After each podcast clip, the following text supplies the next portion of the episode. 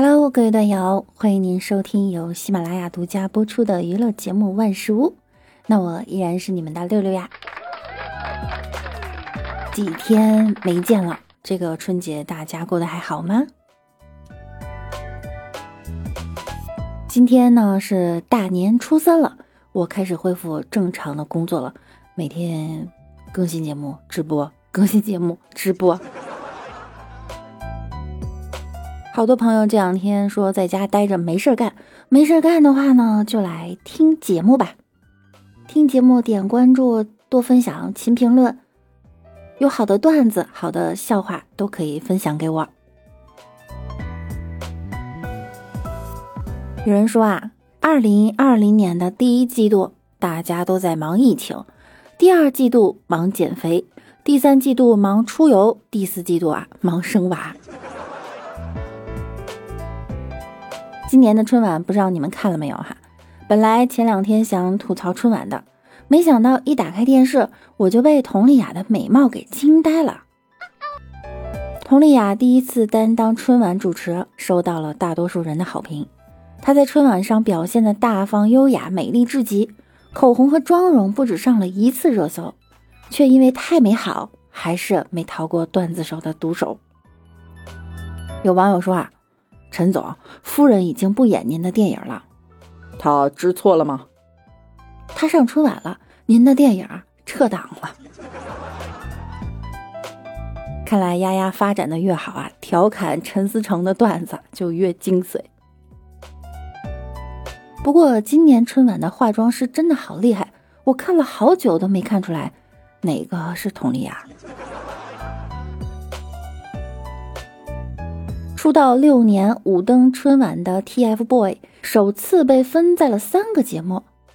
当王俊凯和李荣浩还有于毅出现在屏幕前的时候，出现了这样的美丽的误会。有网友说啊，我给我妈妈说，这个王俊凯是 TFBOY 里面那三个男孩子里面其中一个。这时候画面转到李荣浩，我妈妈超级震惊的说：“都长这么老了呀。”我简直是要笑吐了。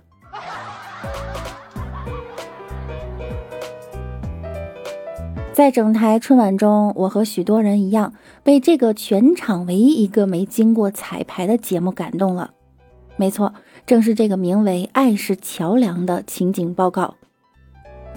在新型冠状病毒疫情日趋紧张的背景下。这个节目带我们看到了战斗在疫情第一线白衣天使的付出。我们在过年，你们在帮我们过关，请你们一定要保护好自己。正如主持人说的那样，你们安全了，我们就都安全了。在这场战争中，我们一定会获胜。但战胜疫情可不是喊口号那么简单。对于我们来说，控制疫情从不走亲访友开始，不走亲访友从说服老妈开始。最近一个对联特别形象啊，上联说的是六零后让九零后别熬夜，下联九零后让六零后戴口罩，横批谁都不听。戴口罩总比戴呼吸机强吧？微博上看到这样一则消息啊，一个女儿劝父亲戴口罩，父亲就是不听，还侮辱自己的女儿。难道戴口罩就是害了你吗？更可怕的是，这个视频拍摄于湖南益阳，暂不说有没有疫情，但是地理位置距离武汉很近，做一点最基本的防护，一点都不过分吧？不相信女儿，只相信饭店吃饭的陌生人。拿出新闻报道，他却反驳这是媒体在制造恐慌，最后还说你这几年读书读傻了，读疯了。哎，冥顽不化的中年人啊，比病毒可怕多了。网友说啊，我已经买了口罩、消毒液、免洗洗手液，随身携带出门，提醒我妈春节放假不要出门。我妈却说，我不信这些网上的新闻。哼。你平时网上看的新闻鸡汤还少吗？别说别人的老妈了，就连我自己的老妈我都劝不动。大年三十还往医院跑呢，说要探望病人。病人还得想呢，我在医院待的挺安全的，您别来。初一我们去串门，一家人坐在一起啊，聊的话题都是疫情很严重啊，大家不要串了。那那我们在这儿在干嘛？还硬想走亲访友的朋友们，不妨接受一下河南省的宣传教育。作为与湖北交界的省份，河南早早就开始了宣传疫情的严重性。网友细拉拉啊五该说，热门那个说我们河南硬核的，真的是真的。朋友老家在村口的几个口都有劝返点儿，看到鄂 A 的车啊，直接劝你原路返回，扯着大横幅。带病回乡，不孝子孙。编口号也是一绝，武汉回来莫乱跑，传染肺炎不得了。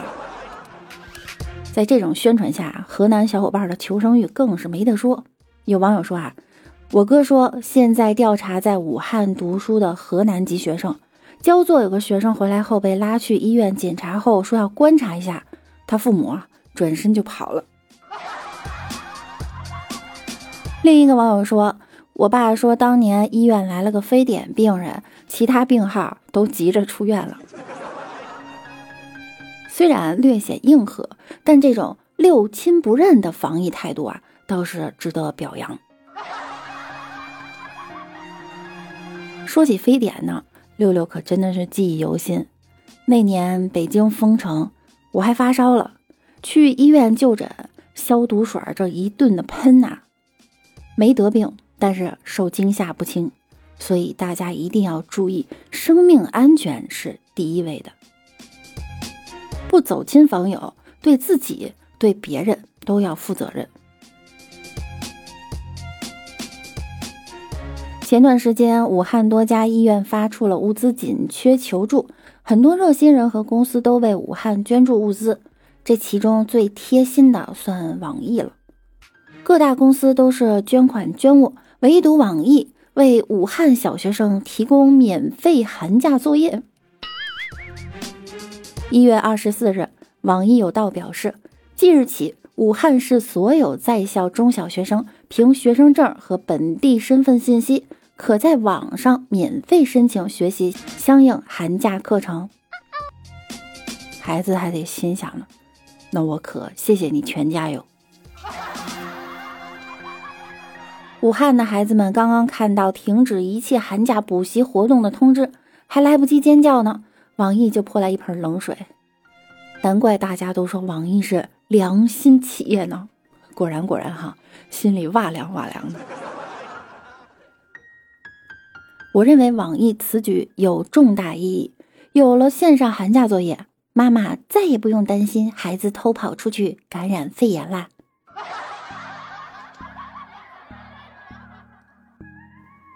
医护人员在一线不眠不休的战斗，热心企业和热心群众想方设法筹集物资，但有一些商家却趁机疯狂涨价，大发灾难财。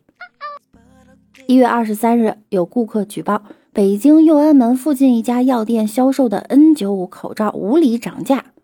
据调查，药店在售的这款十支装口罩，网上售价为一百四十三元一盒。而店面标价涨到了八百五十元。相关部门表示，当事药店涉嫌哄抬物价，将对其作出罚款的行政处罚。这将是北京疫情防控期间市场监管部门处理的第一起案件。罚的漂亮，整治这种坐地起价的无良商家，也是抗击疫情的一部分。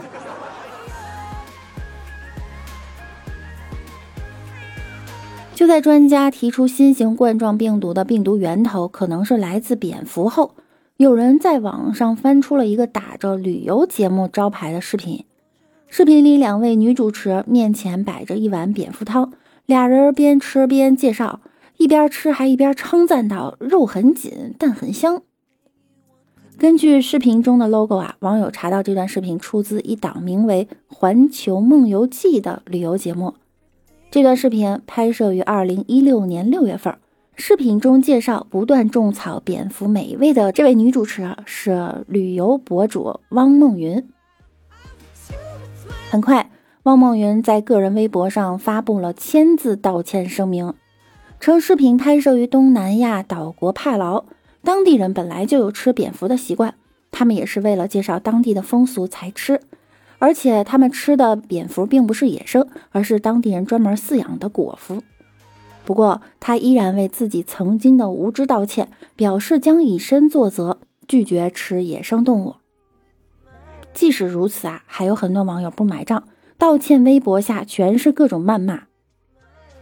咱就事论事儿，这段视频拍摄于二零一六年的国外，当地人有吃蝙蝠的习惯也是事实。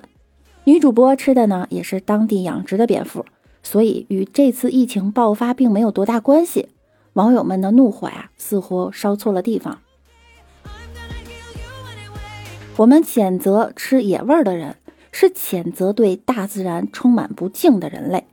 别让愤怒把我们变成键盘侠。被网友误伤的，还有在武汉封城、疫情爆发之前回乡的，在武汉工作和上学的人。朋友圈里有人对着挂着湖北牌照的车口吐芬芳。对从武汉回乡的亲戚朋友阴阳怪气，你把他们当做瘟神骂一骂就过瘾。可此时此刻，他们应该才是最慌的一群人。也许早早回家的他们已经安全度过潜伏期，也许他们已经自觉的正在自我隔离。就算他们真的不幸感染病毒，谩骂和指责也不能阻止疫情蔓延。但无论染病与否，他们需要的都是我们的支持，而不是被戴着有色眼镜做地域攻击。面对凶狠疫情，我们确实不知所措，但越是这种时候，我们就越要理智，不要认为抗击疫情只是医务人员的事情，我们能做的事情也有很多。我们要击破朋友圈、家族群里的四起的谣言，我们要劝说身边的亲人朋友尽量不外出。如果外出，一定要做好防护措施。我们要关注全国疫情发展动态，了解当地防治状况。面对疫情，我们要保持警惕，但不是传播恐慌。不是医务工作者的我们没法治病，但是我们可以击破谣言。那如何辨别朋友圈里的谣言呢？六六给大家介绍两个小工具。一个呢是在新浪微博上，大家可以艾特共青团中央发起疫情辟谣话题，直接输入话题搜索就可以查看各地官方辟谣的信息了。第二个呢，就是在腾讯新闻较真儿查证平台，可以查看热传信息的真伪情况。好啦，本期节目呢到这儿我们就要结束了，这是过年的第一期节目。希望大家都能够平平安安的、快快乐乐的度过这个春节。那我们下期再见喽，拜拜啦！